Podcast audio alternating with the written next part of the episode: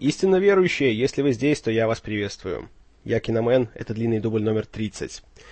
И знаете, я на самом деле страшный мазохист, потому что, как знают многие мои слушатели, с которыми я общался так, как бы скажем так, один на один, я планировал посвятить 30-й подкаст э, такой смене жанра, рассказать о фильме чуть более мрачном, чем предыдущие, о «Мухе» Дэвида Кроненберга.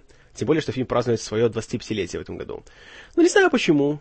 На прошлой неделе в пятницу что-то меня дернуло посмотреть вместо «Мухи», вместо того, чтобы пересмотреть ее, посмотреть фильм под названием «Sucker Punch. Запрещенный прием». И... Ну вот о нем я сегодня и расскажу. А «Муха» будет в следующий раз. В общем, «Запрещенный прием» вышел совсем недавно, вроде в апреле этого года. Режиссером его и автором сценария был Зак Снайдер, имя которое вы уже много раз слышали как в длинном дубле, так и в других подкастах о кино, поэтому долго не буду распространяться. Напомнили, что он э, начинал свою карьеру как режиссер рекламных роликов, а затем в 2004 году получил шанс снять полнометражное кино и сделал ремейк «Рассвета мертвецов».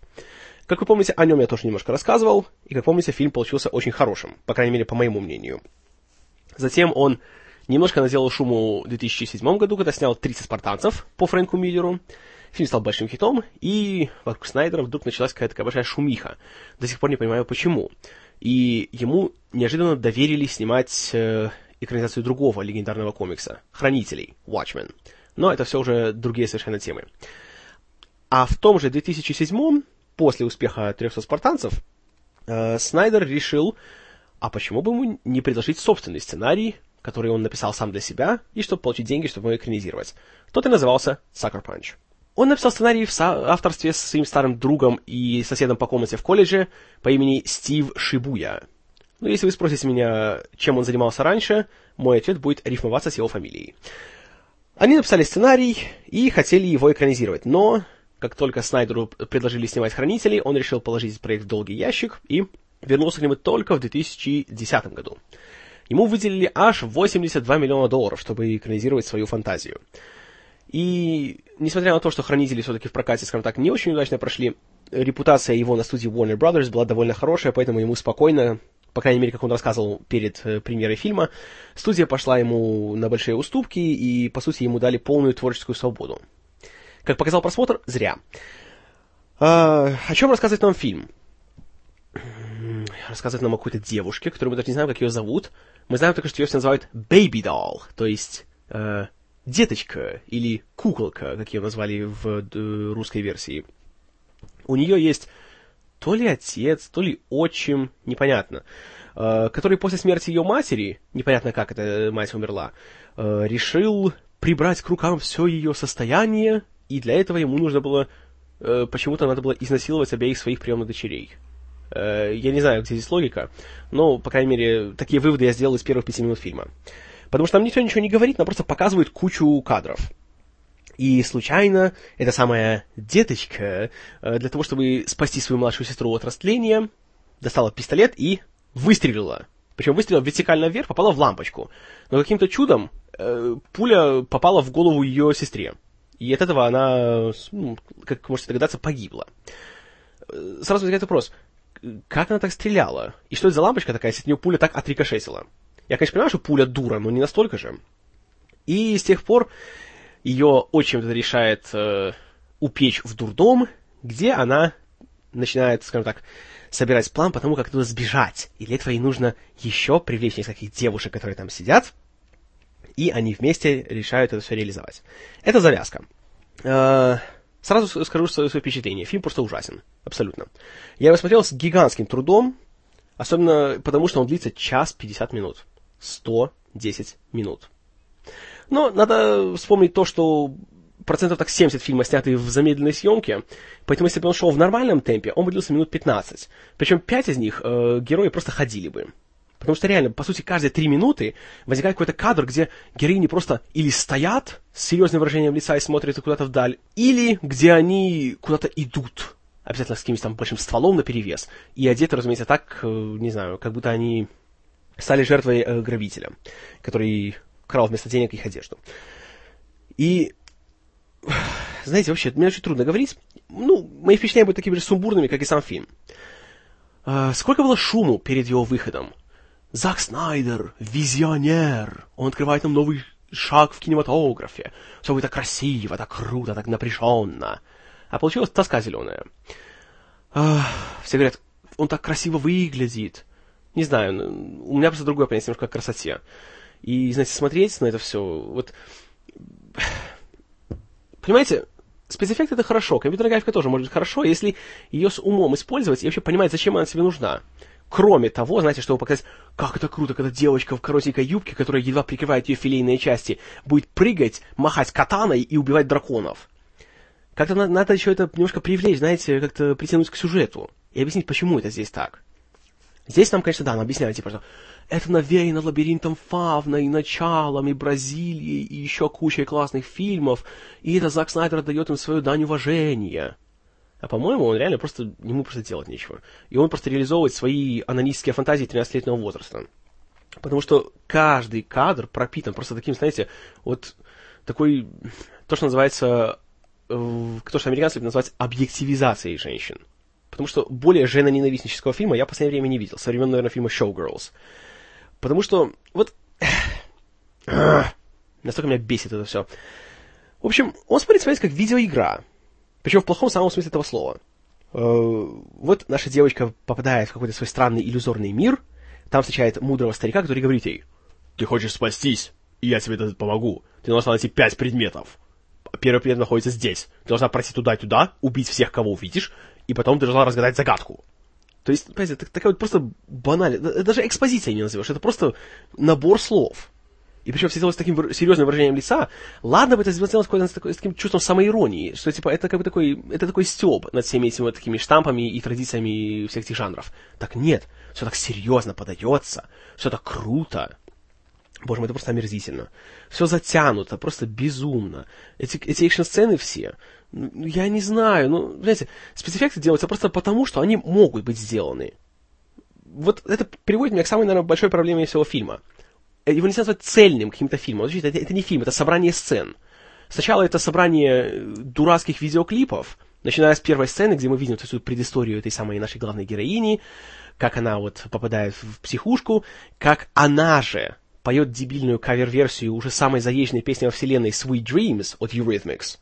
И при этом, ой, какая тонкая шутка, она поет Sweet Dreams и едет в психушку, которая называется фамилией Ленокс. Ха-ха-ха, какой остряк, Снайдер, ха-ха-ха. Боже мой, как так можно? Я уж не говорю о том, что по сюжету история вся происходит в 60-х годах. Песни Eurythmics начали быть записываться только в 80-х. Э, разницу не чувствуете, ничего? Нет? Или у нас у девочки просто пророческие способности? Опять же, вот этот анахронизм, он пропитан абсолютно каждый кадр э, им. Вплоть до того, что, опять же, эти дебильные песни, которые звучат. Во-первых, о боже, Снайдер просто чемпион по банальному выбору музыки и песен для своих фильмов. Она попадает в дурдом, играет песня, опять же, кавер-версия The Pixies, Where is my mind? О, ну конечно, она попала в дурдом, и она не знает, Where is my mind? Снайдер, ну молодец! Господи, мне его придушить хочется за такие вещи.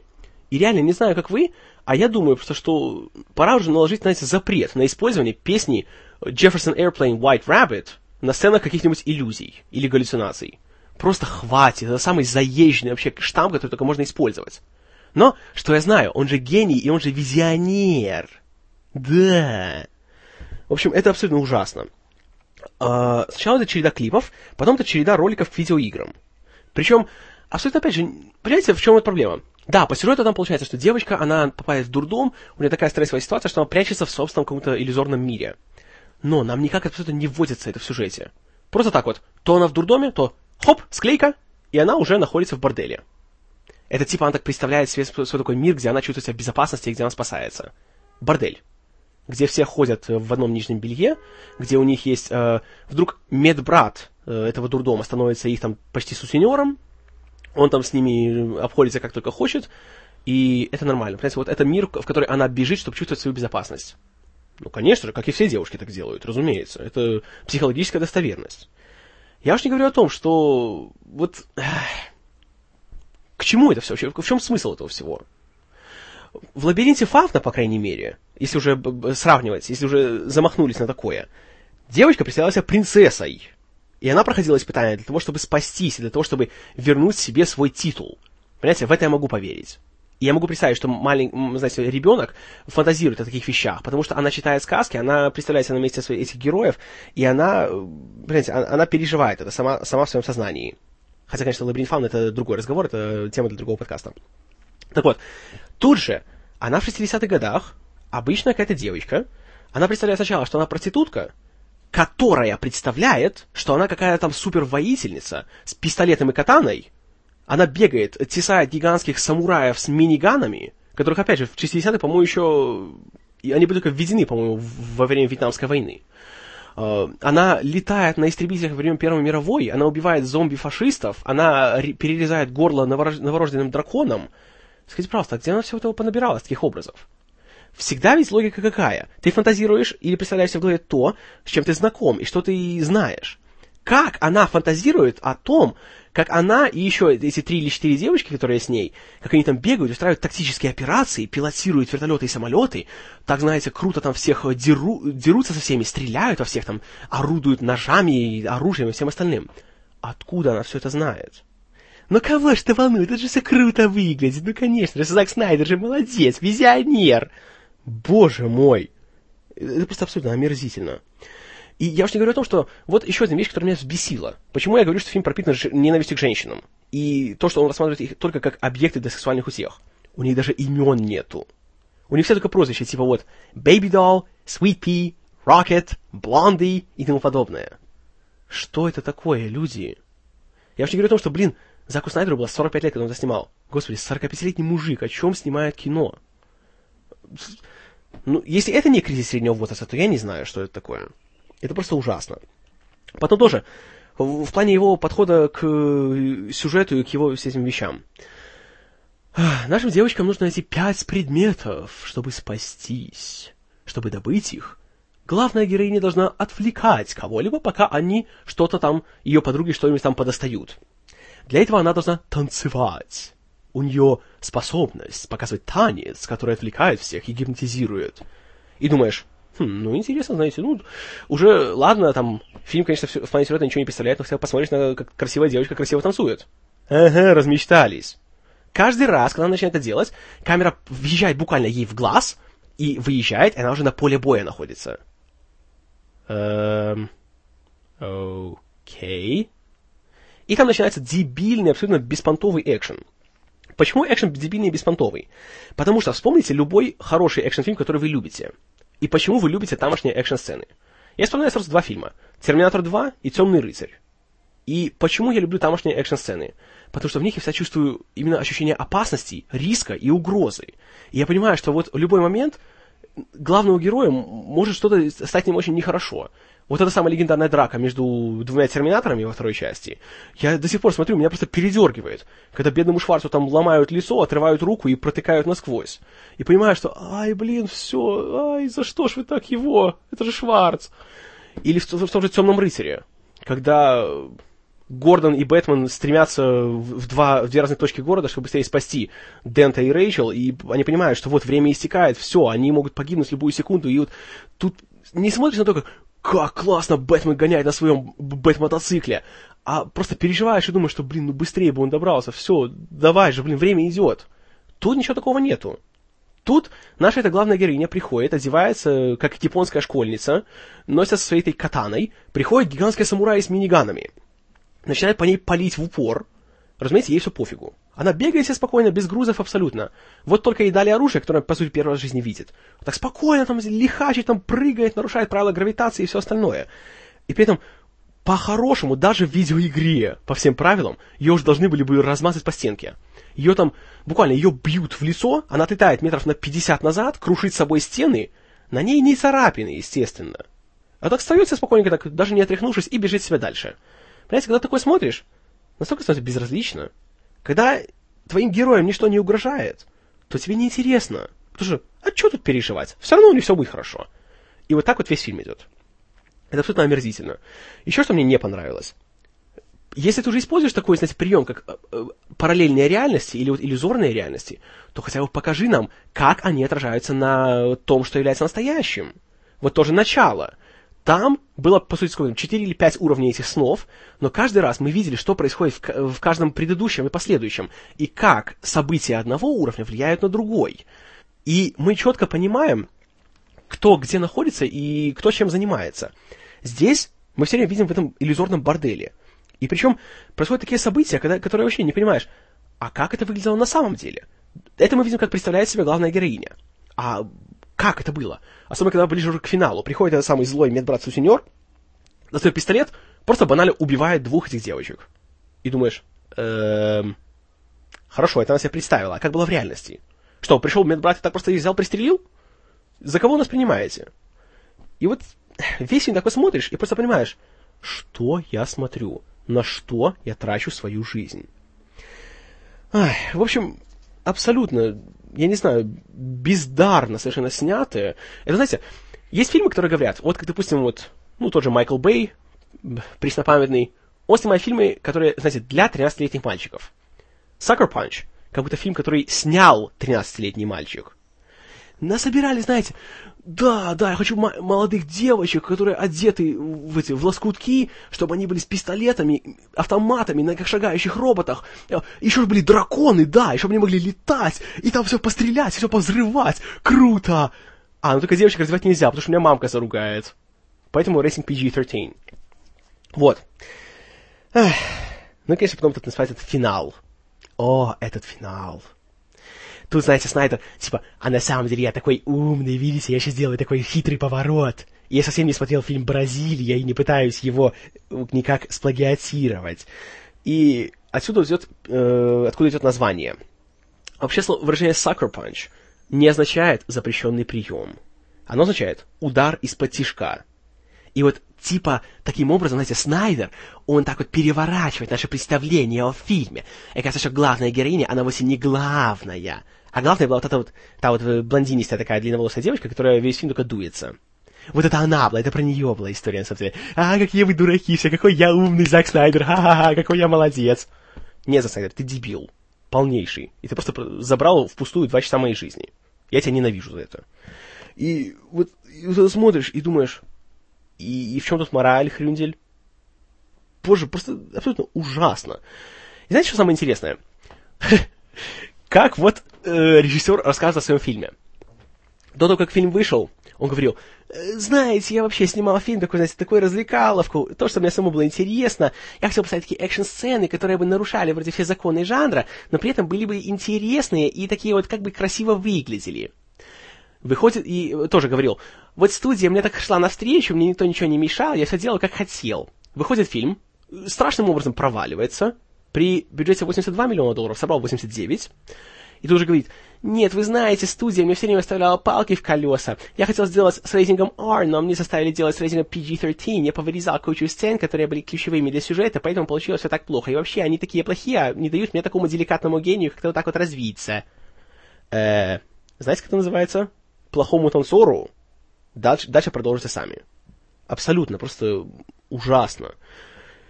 И тоже забавная история по поводу амбиций Снайдера и того, как он, э, знаете, ну, скажем так, человеку, самооценка у человека в норме. Когда он набирал актеров на фильм, он хотел взять на главной роли Аманду Зайфрид, Эмму Стоун и Эван Рэйчел Вуд.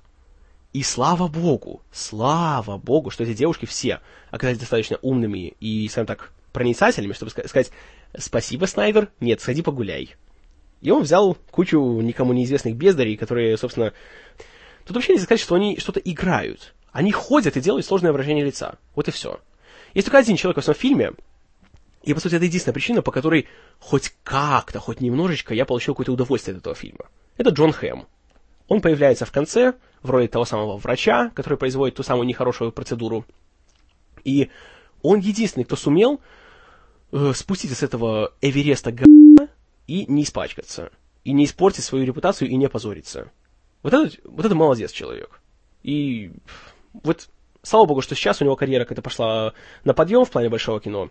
И вот за него я, я безумно рад. А Снайдер? Нет. Просто нет. И, знаете, можете, конечно, меня упрекать в том, что я придирчивый, в том, что я цепляюсь деталям, когда это делать не надо. Знаете, дело ваше. Я просто говорю то, что я смотрел этот фильм, Я плевался, абсолютно. Я его едва досидел до конца. И скажу честно, уж сколько я не критиковал трансформеров в плане их сумбурности и невнятности сюжета, честное слово, трансформеры по сравнению с Sucker Punch — это гражданин Кейн. Абсолютно. Это просто торжество логики и разума. Потому что то, что происходит здесь, это просто оскорбление самого понятия художественного кино. Вообще, лучше всего на, на эту тему, я не буду продолжать, сказал тот самый мой любимый американский кинокритик Уэйд Мейджор в своем интернет-шоу Stupid for Movies. Э, выдержку я закину вам в шоу-ноты. Подписываюсь под каждым его словом. Он сказал то, что я абсолютно вот, в чем я еще раз убедился после просмотра этого фильма. И скажу честно, сейчас, вот Снайдер делает Супермена, я просто в ужасе. Мне просто безумно страшно, что, во что он превратит человека из стали. Как он надругается над ним. Но это уже другая история, которую мы увидим в следующем году. Поэтому фильм Sucker Punch, он же запрещенный прием, я абсолютно никому, ни за что не рекомендую. Перефразируя одного киноперсонажа, я скажу так. Если у вас есть выбор между просмотром запрещенного приема и тем, чтобы выдрать все свои зубы без анестезии, то бегите к стоматологу. Моя оценка фильму – один балл из десяти. И этот один только за появление Джона Хэма в конце. Потому что в остальном это просто пустая трата времени. Абсолютно. Знаете, лучше поспите, вместо того, чтобы смотреть этот фильм. Вот что я вам скажу. Вот. Ну что ж, на сегодня мой гневный отзыв э, на этом закончится. Все ваши комментарии, а я чувствую, что их будет немало в этот раз, э, пожалуйста, оставляйте к подкасту. Все прочитаю, на все отвечу. Ну что ж, с вами был Киномен. Спасибо за внимание. Положи кролика обратно в коробку.